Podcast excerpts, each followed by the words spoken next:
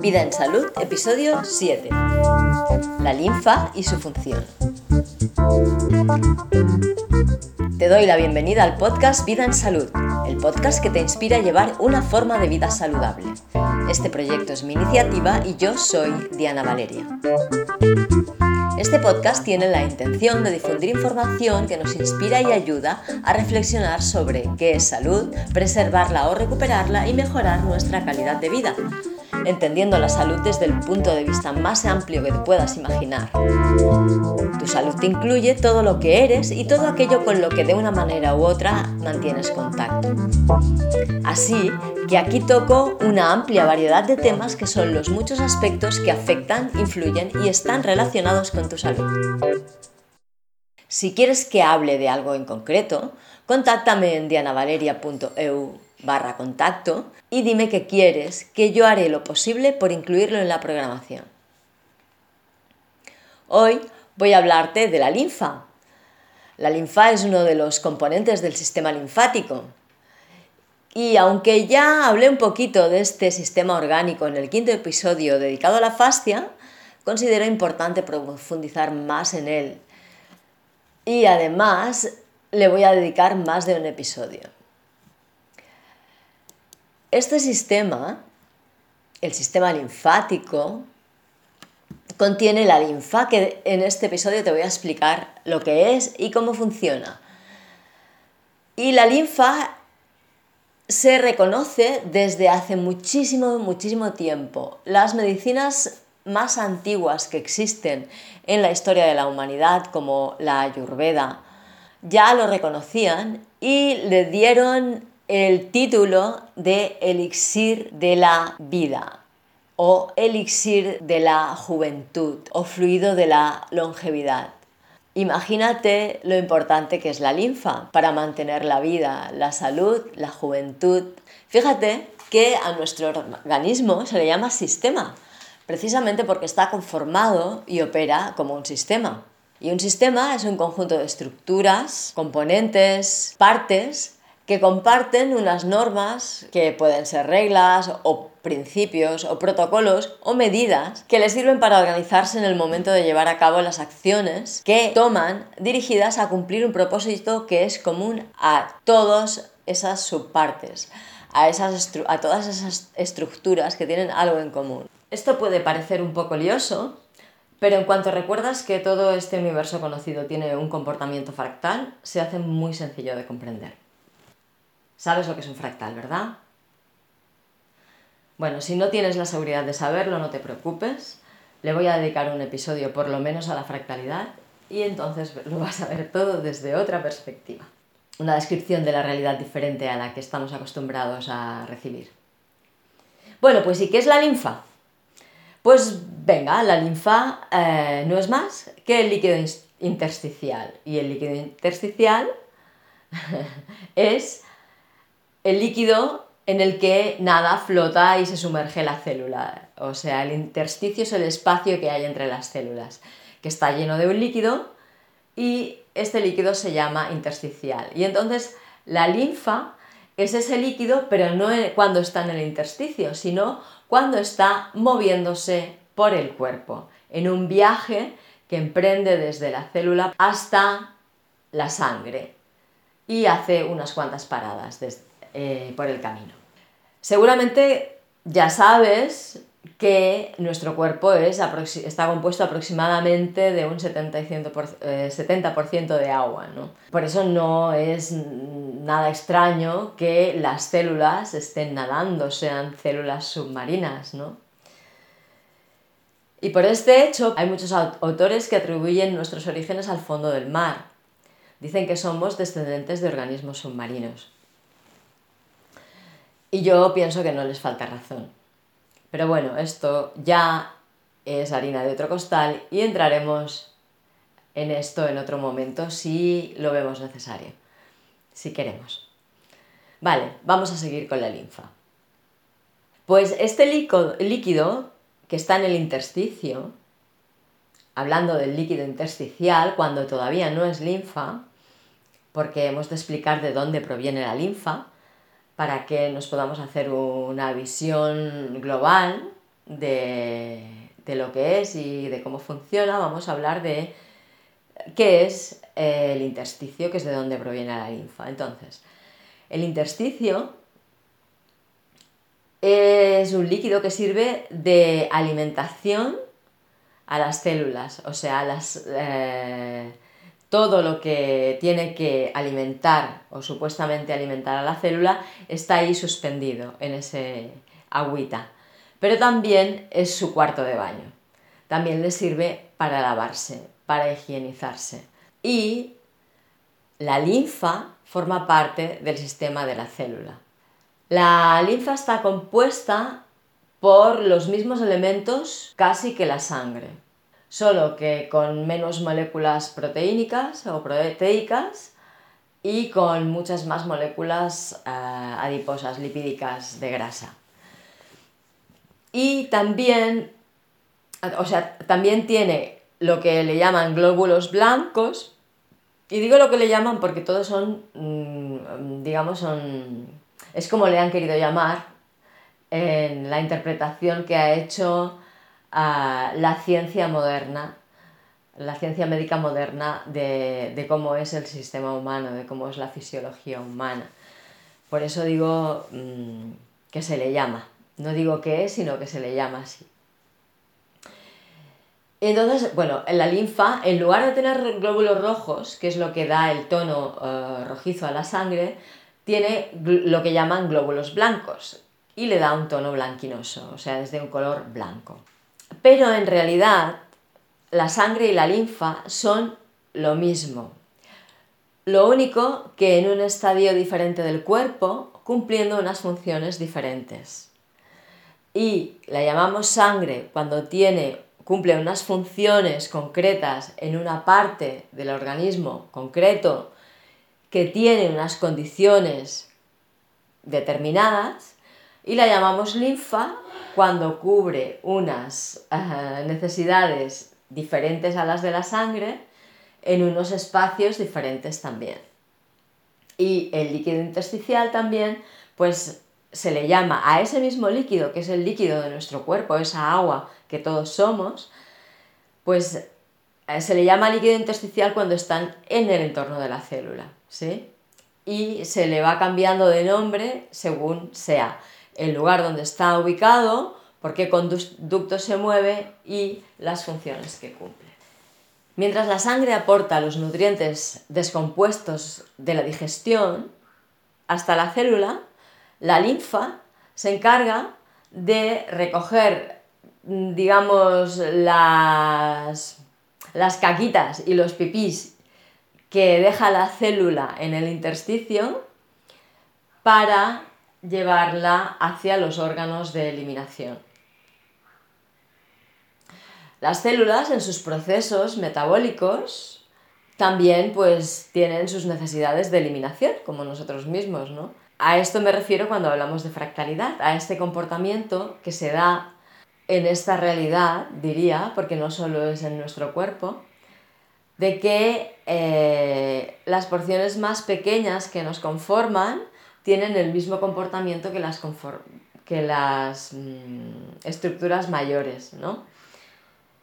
Pero bueno, poco a poco iremos entrando también. Entonces, eh, las células, digamos, comen lo que hay en el intersticio, en el líquido intersticial, y lo eliminan soltándolo al líquido intersticial también y la linfa lo recoge y se lo lleva.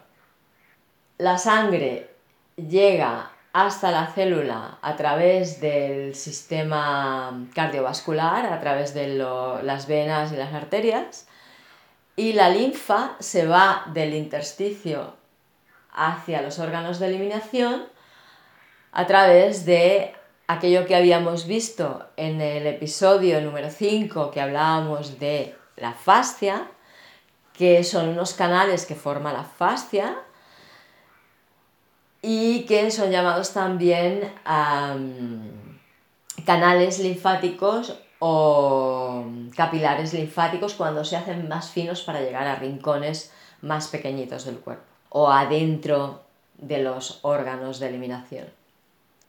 Es curioso porque hay procesos que suceden en nuestro cuerpo que tienen muy poca fama.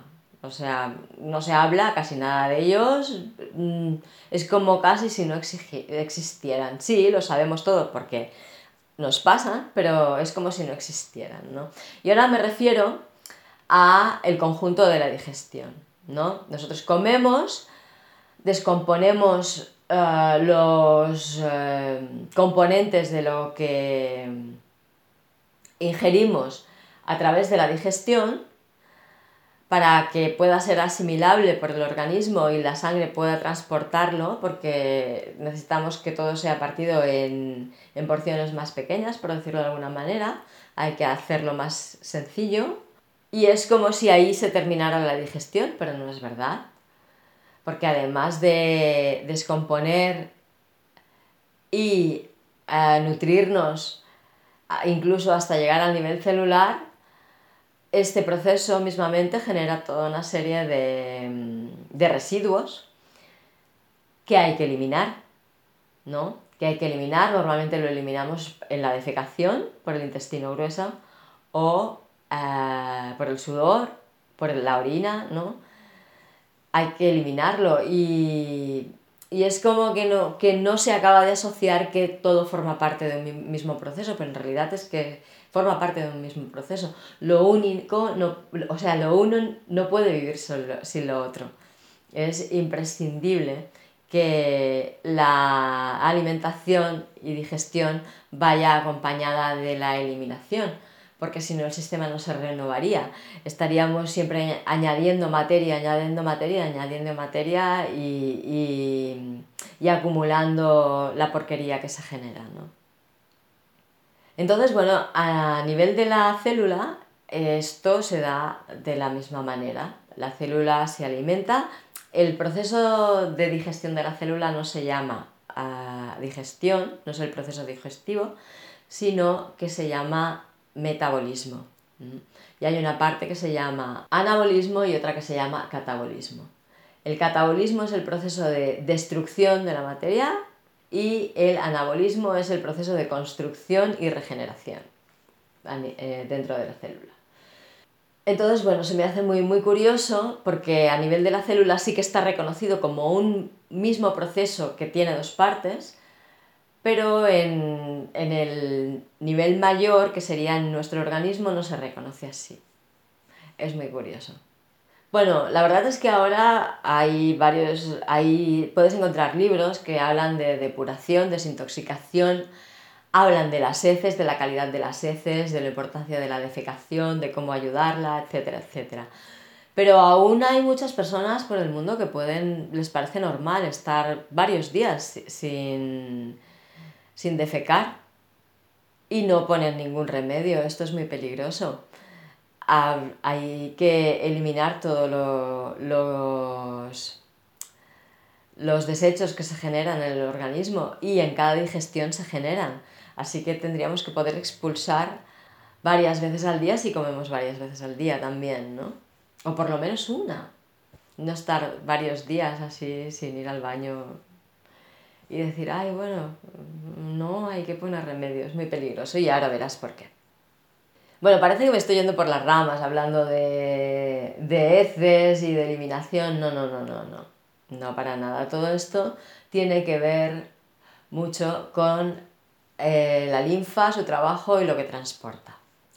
Pues bueno, volvamos a la célula, ¿sí? La célula se alimenta mediante el metabolismo y en el catabolismo expulsa hacia afuera por, por los poros de su membrana va a soltar en el líquido intersticial todos los desechos que genera en este proceso. Entonces, ah, el, propio, el propio movimiento del cuerpo, como ya expliqué en el episodio 5, en que hablaba sobre la fascia, genera un efecto de bombeo sobre el líquido intersticial y hace que transcurra y fluya por los canales linfáticos, por esos pliegues que genera la fascia, y se deslice hacia su objetivo, que son los órganos de eliminación, para poder abandonar ahí toda la basura que transporta. La función dentro de este sistema que trabaja todo al unísono por un propósito común que es el mantenimiento de la vida, los órganos de eliminación tienen el cometido de expulsar hacia fuera del cuerpo todo lo que la célula ha expulsado. Y además, no solo eso, sino también todo lo que pueda haber ingresado en el organismo junto con la comida o en la respiración o a través de la piel.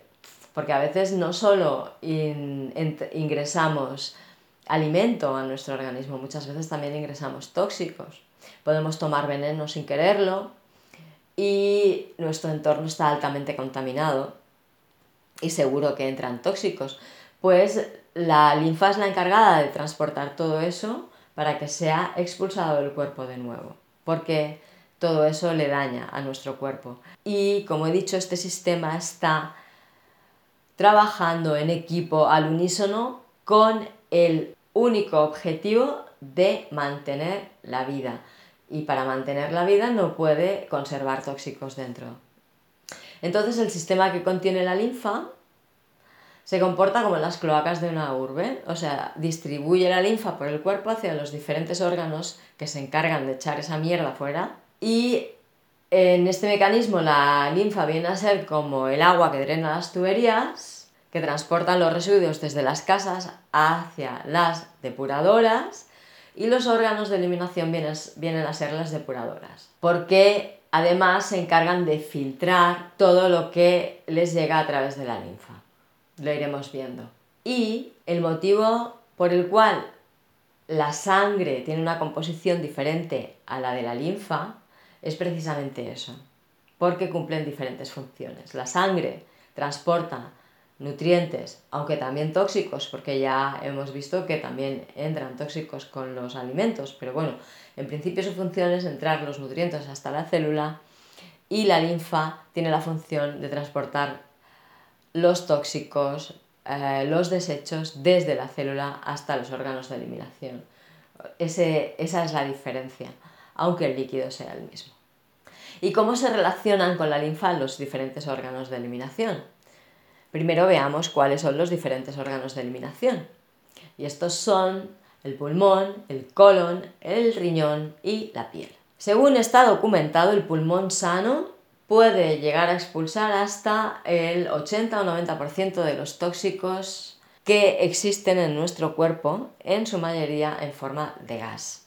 O sea, la responsabilidad natural del, del, pulmón es absorber los nutrientes, las partículas volátiles que hay en el aire y que nos sirven a nosotros para las funciones del organismo o nos ayudan de alguna manera, nos aportan energía, nos aportan algo eh, que nos no, no, no, lo digo así porque no lo sepa, eh, sí, sí que lo sé, lo que se supone que nos aportan, pero lo que yo no estoy segura, o sea, científicamente se sabe qué es lo que hay en suspensión en el aire y qué es lo que se supone que ingresamos. Lo que no se sabe en realidad y nadie puede poner la mano en el fuego es que qué es lo que aprovecha nuestro organismo de todo eso porque es muy probable que dentro de nuestro cuerpo todo eso que entra se transforme en otras cosas completamente diferentes.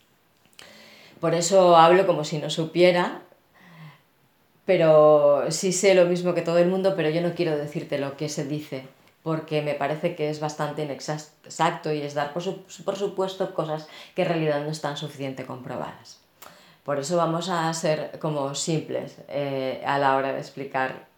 Entonces, bueno, eh, el pulmón gestiona las sustancias volátiles que hay, las partículas volátiles que hay en la atmósfera, ¿sí? Y expele también los gases tóxicos que se generan dentro del organismo o que llegan a entrar en el organismo y, tiene, y este tiene que expulsar. Lo que pasa es que también el pulmón a veces ha de excederse en su funcionalidad y se ve en la obligación de expulsar sólidos mediante la formación de moco. Y también tendré que dedicar un capítulo, o sea, un episodio o más de uno al moco. Pero bueno, yo diría que el moco es una sustancia que genera el organismo de forma funcional por las condiciones en que vive, pero porque se ve obligado a ello, que seguramente su función natural no implica la generación de moco si no estuviéramos expuestos a unas condiciones tan contrarias a la vida como estamos expuestos ahora. Vale, luego está también la piel, que si está sana y en condiciones, apoya al pulmón y no solo al pulmón, sino a todos los otros órganos de eliminación y de nutrición también. La piel es el órgano más extenso de nuestro cuerpo, el mayor, y tiene la posibilidad de ayudar a cualquiera de los otros órganos de, eliminación y de eh, alimentación, lo he dicho ya dos veces, perdóname, porque también expulsa partículas volátiles mediante el sudor, respira la piel y, las, absorbe también. Eh, la prueba está cuando te, mm, te, pones un aceite esencial sobre la piel, eh, también te hace efecto. O puedes absorber sustancias tóxicas también a través de la piel. De todas maneras, vamos a dedicar también por lo menos un episodio a la piel, porque se está desinformando mucho sobre ella, se está dando un trato muy inadecuado, hay muchos intereses económicos que están moviendo la información que se mueve sobre la piel y yo quisiera pues también aportar alguna visión que, que rellene algún hueco. Vale, sigamos con los órganos de eliminación y con la linfa. Vale, luego está el hígado, el, perdona, el hígado, que procesa las grasas. Eh, las descompone, o sea, las rompe y las vuelve más pequeñas de lo que son cuando entran al organismo y las envía a la linfa. Y entonces oficialmente se considera que la linfa es la encargada de transportar las grasas a la célula para que la célula se nutra de grasas. Es lo que dice la ciencia médica, la fisiología médica.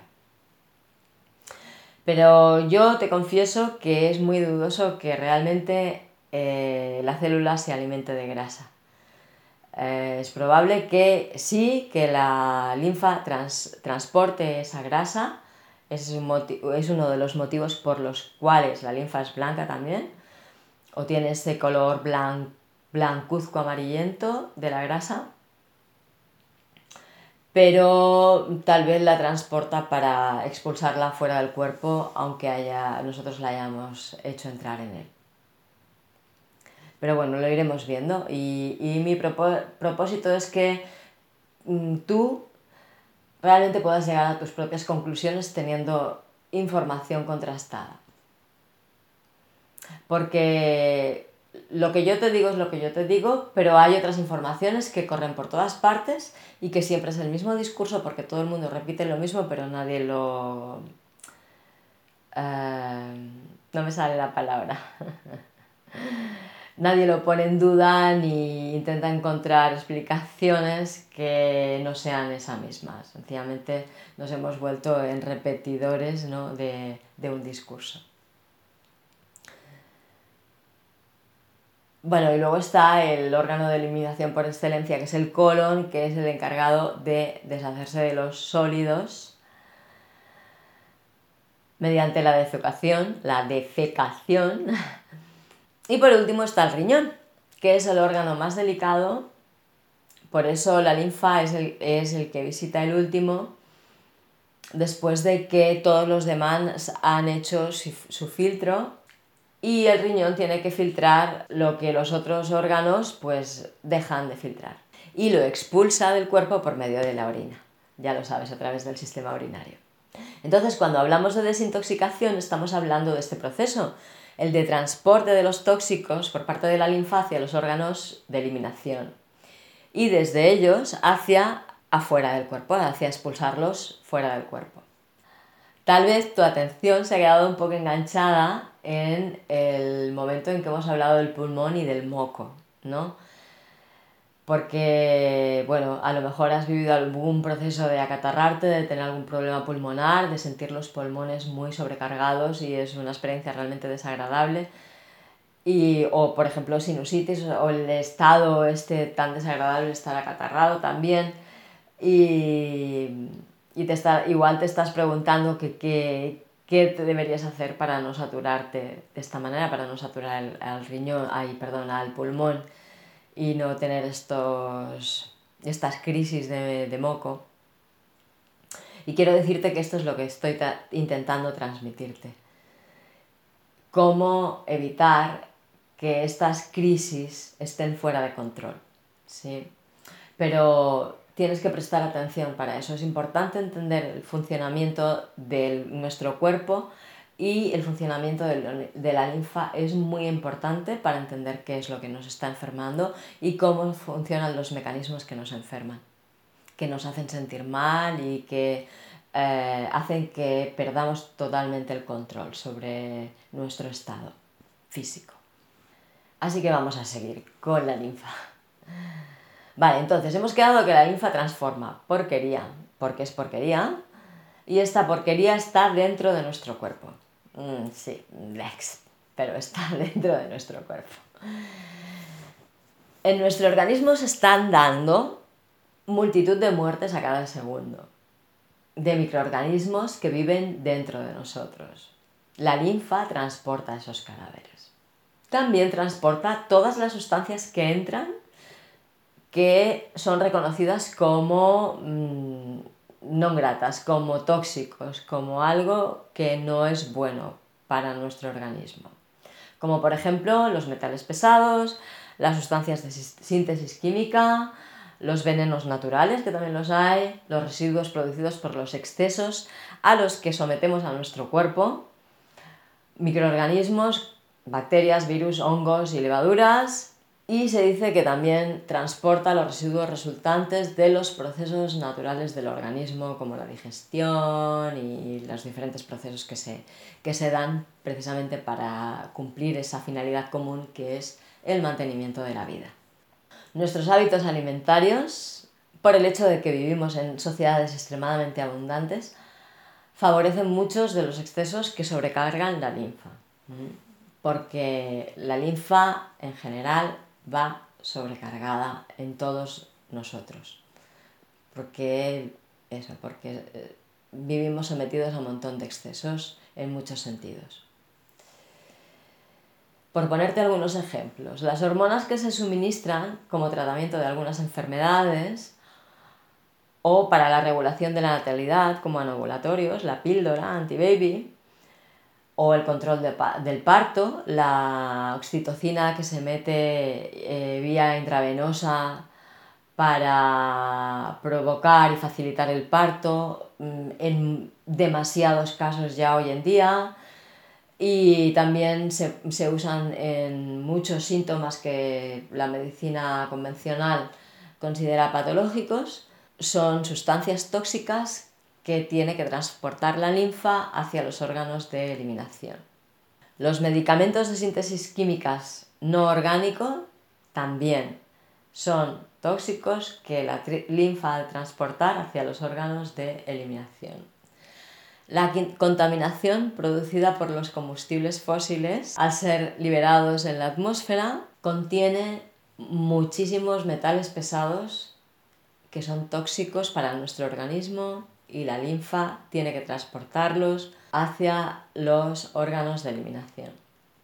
Los cosméticos y productos para la higiene, tanto corporal como de la casa, de la ropa, o incluso de los cultivos, del jardín, etc., contiene unas sustancias que además de ser químicas, también son disruptores endocrinos que alteran los ciclos hormonales de los seres vivos y también eh, son reconocidos como eh, partículas que hay que expulsar de nuestro organismo, así que la linfa los tiene que transportar hacia los órganos de eliminación. Y la linfa está para eso, solo para eso, es su cruz. Su cometido es transportar toda la porquería que haya en nuestro cuerpo hacia los órganos de eliminación, pero además a un ritmo que los respete. Quiero decir que no puede estar dejando ir sobre el pulmón, por ejemplo, más mierda de la que el, pulmón puede expulsar hacia afuera, porque lo dañaría demasiado, lo colapsaría y al final pues se dañaría. Eh, hay muchos casos de esto, hay una patología muy grave que se llama enfisema pulmonar, que es que prácticamente literalmente, los, perdón, los riñones, los pulmones revientan porque no pueden gestionar toda la porquería que les llega a través de la linfa. ¿No? O sea, la linfa tiene la cruz de transportar eso hacia los órganos de eliminación, pero también tiene el cometido que todo el organismo le pide de preservar también la seguridad de esos órganos de eliminación, en cierto modo, hasta cierto punto. Y también quiero añadirte, porque quiero que veamos también todo desde un punto de vista un poco más global, ¿vale? Que estos tóxicos que ahora estamos hablando que hay en nuestro cuerpo, que intoxican nuestro organismo y que la linfa tiene que expulsar fuera del cuerpo y se encuentra con sus problemas para ello, ¿vale? no solo afectan a nuestro cuerpo, a las personas, sino también al cuerpo de los animales, de todos los tipos de animales, a las plantas, a los vegetales y a la misma tierra y al agua, en un ciclo sin fin en que todo es contaminado y autocontaminado constantemente. Es, muy grande, o volvemos a, otra vez al concepto de fractal, que ya profundizaremos eh, en su momento, ¿no? O sea, que no es que sea una cosita aislada y pequeña, realmente es, muy importante de esto de lo que estamos hablando. Y se transmite a una dimensión muy amplia también. Pero vamos, creo que eh, estoy consiguiendo darte a entender que hay muchísimas sustancias que van a parar a la linfa para que ésta las ponga a disposición de los órganos de eliminación y que los órganos de eliminación han de eliminar muchísimas sustancias también, o sea, han de expulsar hacia afuera muchísimas sustancias. Y que nuestra forma de vida además provoca que cada vez sean más, cada vez sea más abundante toda esta toxicidad que hay que gestionar y que es gestionada por la linfa y los órganos de eliminación. Y también quiero que entiendas que el funcionamiento, el protocolo que sirve de, funcionamiento a la linfa tiene unos condicionantes y tiene unas limitaciones muy determinadas, como por ejemplo la capacidad que tienen los órganos de eliminación. Voy a hacerte un símil. Si tenemos un arroyo por el que baja el agua y el agua es pura, limpia y cristalina y va bajando hacia abajo, hacia el mar, ¿no? O hacia un, lago, bueno, pero al final llega al mar, así que hacia el mar si le vas tirando barro, ¿no? El movimiento del agua lo va eh, arrastrando y se lo va llevando hacia abajo y el agua continúa estando limpia, cristalina, transparente, ¿sí? Pero si le vas tirando y le vas tirando y le vas tirando y le vas tirando y al final el ritmo a la que le estás poniendo barro, le estás añadiendo barro a ese agua es mayor que el ritmo que tiene el agua para ir bajando, para ir moviendo todo ese barro hacia abajo, llegará un momento que se iría haciendo densa, ¿no? Y densa y densa, ¿no? Incluso podría llegar a perder su condición de agua y convertirse en lodo, ¿no? Y si además esto se sostiene en el tiempo, o si se encuentra con un obstáculo que dificulta todavía más la tarea de poder ir arrastrando ese barro hacia abajo, puede convertirse en el mismo barro, puede dejar de ser agua y convertirse en barro. Y si se sostiene aún más en el tiempo y, las, o sea, y las condiciones son las adecuadas para que eso pase, se puede convertir en un pedregal, lo que es el proceso de desertización. Lo he dicho bien. Pues bueno, esto que te acabo de explicar es un símil de lo que pasa en tu cuerpo, en tu cuerpo y en el mío y en el cuerpo de todo hijo de vecino. A la linfa le va cayendo la porquería y pierde su fluidez. Se, se va haciendo densa.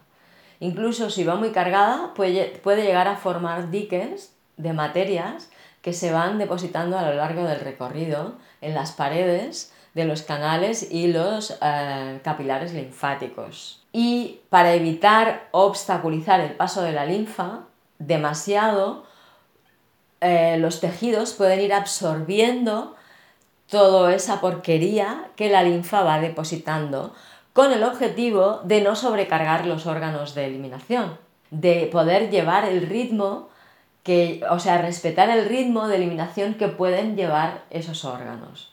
Y todo esto pasa no porque sí, sino porque la linfa va demasiado cargada de porquería, demasiado cargada de tóxicos, de cosas que el organismo no puede gestionar, no necesita y tiene que expulsar. Y esto genera la grave condición de dejar dentro del cuerpo, acumuladas por los rincones, las sustancias que dañan nuestro cuerpo y que nuestro organismo, nuestro sistema, previamente había seleccionado para expulsar porque, por esto, porque le dañaban. ¿no?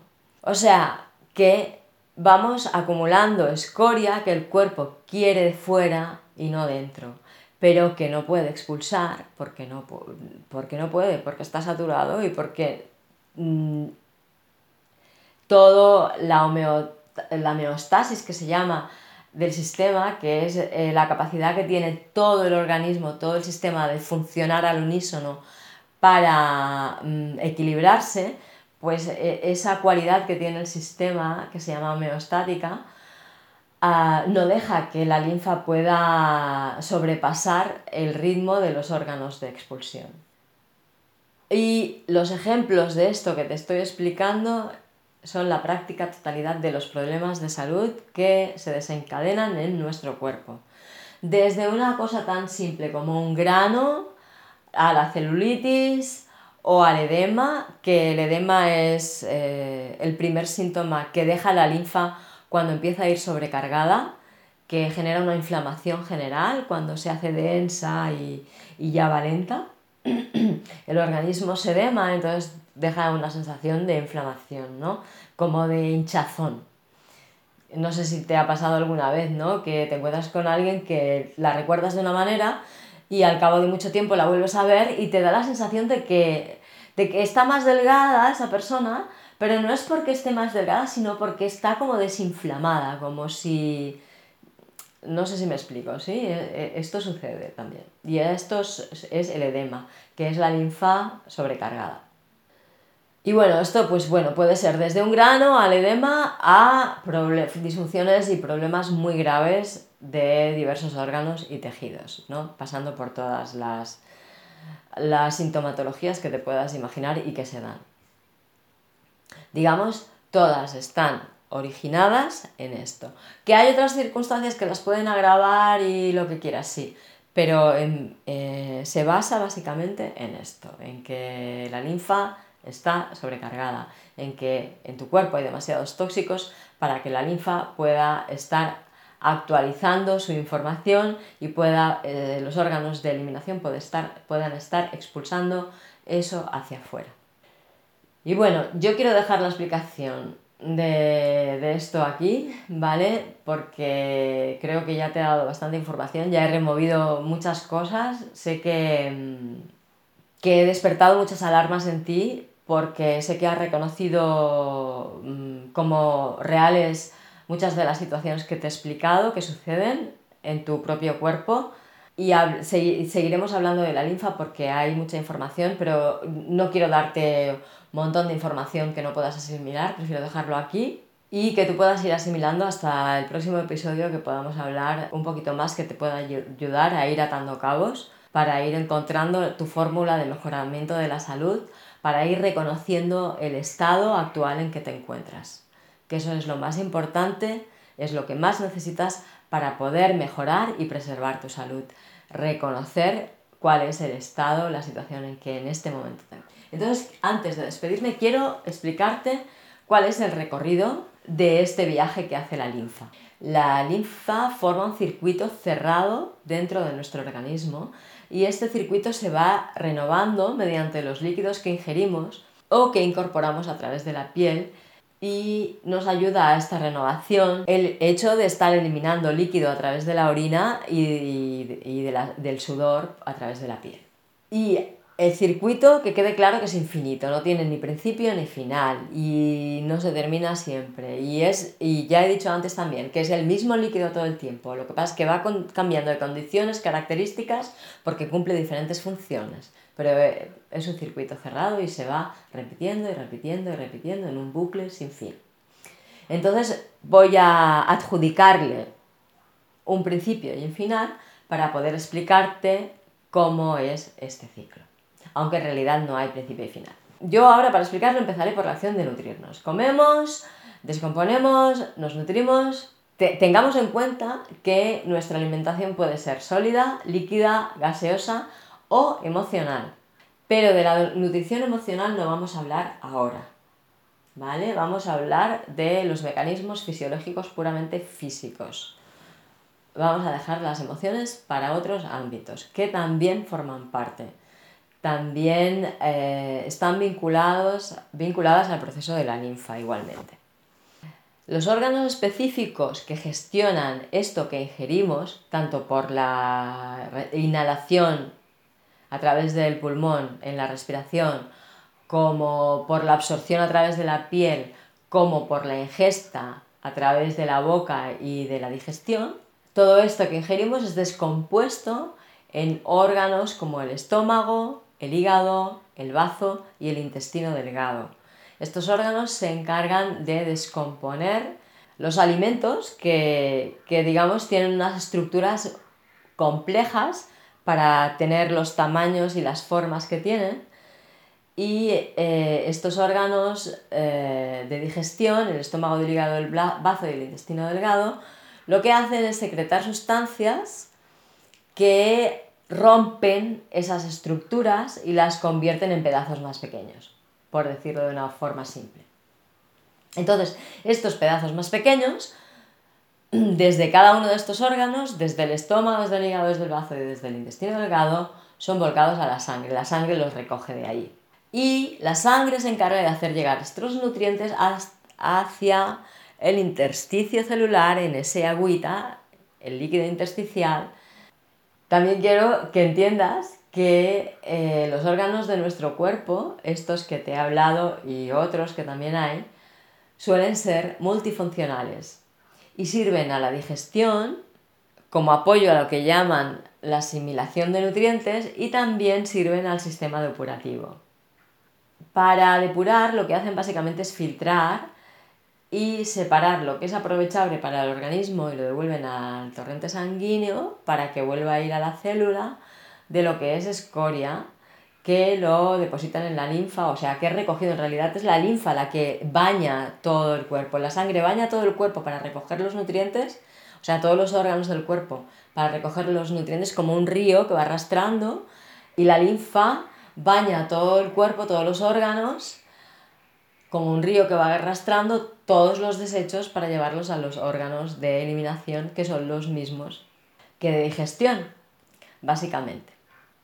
También quiero que entendamos que, o sea, e, e, esta tría que hacen nuestros órganos no es tan fácil de hacer porque muchas sustancias tóxicas vienen incorporadas en la estructura molecular de lo que son alimentos para nosotros el proceso de filtrado se hace muy complicado. Entonces recordemos que lo que he explicado antes, que si la escoria que transporta la linfa es más de la que los órganos de eliminación pueden expulsar, la linfa se va a colapsar y va a hacer esos depósitos y eh, vamos a empezar a tener diferentes sintomatologías que van a darnos a entender que nuestra salud se está eh, debilitando porque la linfa y los órganos de eliminación no están pudiendo llevar a cabo su objetivo dentro de su cometido para mantener el cuerpo en óptimas condiciones para la vida.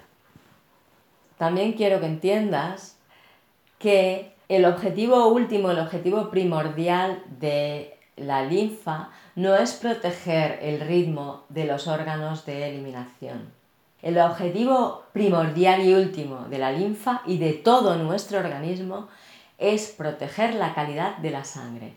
Así como al principio te he explicado que en las medicinas más antiguas, en los saberes más antiguos, a la linfa se lo llama el elixir de la vida, del rejuvenecimiento y de la regeneración, a la sangre se la llama el portador de la vida. La sangre es la vida para el conocimiento mm, antiguo y ancestral. Y además es así, porque cuando la sangre está en peligro, no le importa sacrificar otra, otra de las prioridades que están por debajo de esa. Es como los protocolos de seguridad que tienen eh, niveles de seguridad, pues el nivel de seguridad más alto para nuestro organismo es la sangre. Entonces, para proteger a la sangre no le importará dar un fallo en pulmonar, como he explicado antes que pasa en, el enfisema pulmonar, o un fallo renal o el fallo que sea necesario. Que iremos viendo, iremos viendo mucho más de todo esto. ¿no? Estos protocolos son una suerte para nosotros, son los que nos ayudan a mantener la vida, hagamos las burradas que hagamos, pero dentro de unos límites. Y la prueba está en que no somos eternos y nuestra salud tampoco es eterna. Por desgracia, tristemente, cada vez personas más jóvenes tienen problemas más graves de salud. Bueno, ya no te voy a explicar ya nada más, porque ya llevo casi una hora y no quiero seguir hablando. Siento no poder aportarte muchas soluciones en este episodio. Soy consciente de que he abierto muchas inquietudes en ti hoy, pero como he dicho, pronto seguiré con nuevos episodios y podré empezar a aportar recursos que podemos poner en práctica para mejorar la delicada situación en que se encuentra nuestra salud, nuestro cuerpo y nuestra vida. Pero si quieres hacer algo, en las notas del programa te dejo una lista de alimentos que puedes empezar a disminuir para ayudar a la linfa a disminuir su sobrecarga. Entonces, si te ha resultado interesante este episodio, te animo a que lo compartas. Por email, por tus redes sociales, de preferencia por WhatsApp, por Telegram, por donde te sea fácil, por donde te vaya bien. Si tienes amigos, amigas, familias, vecinos que estén interesados en vivir la vida en salud, no te olvides de ellos, házelo llegar. Agradeceré tus valoraciones de 5 estrellas, comentarios y me gusta en la plataforma en que tú estés eh, accediendo a este episodio. Vas a ayudar a dar visibilidad a vida en salud y así podrá llegar a más gente. Y si quieres que dedique un episodio a algún tema concreto o tienes alguna pregunta, escríbeme a vidaensalud.dianavaleria.es y haré lo posible para encontrar la forma de incluirlo en un episodio. Para no perderte nada, dianavaleria.eu barra suscripción, telegram.me barra diana3valeria. Muchas gracias por escucharme. Muchas, muchas gracias por acompañarme en este viaje en que nos proponemos mejorar un poquito el mundo en que vivimos, tanto tú como yo, aportando herramientas que pueden ayudar a mejorar la calidad de vida de las personas que componemos esta amada humanidad. Gracias también a Kidflux por cederme las fantásticas melodías que animan la cabecera y el final de cada programa. Te dejo los datos de este músico en las notas del programa, por si quieres contactar con él y necesitas algo de él. Y recuerda, mantente en contacto. Que pases muy buenos días y excelentes noches. Hasta la próxima.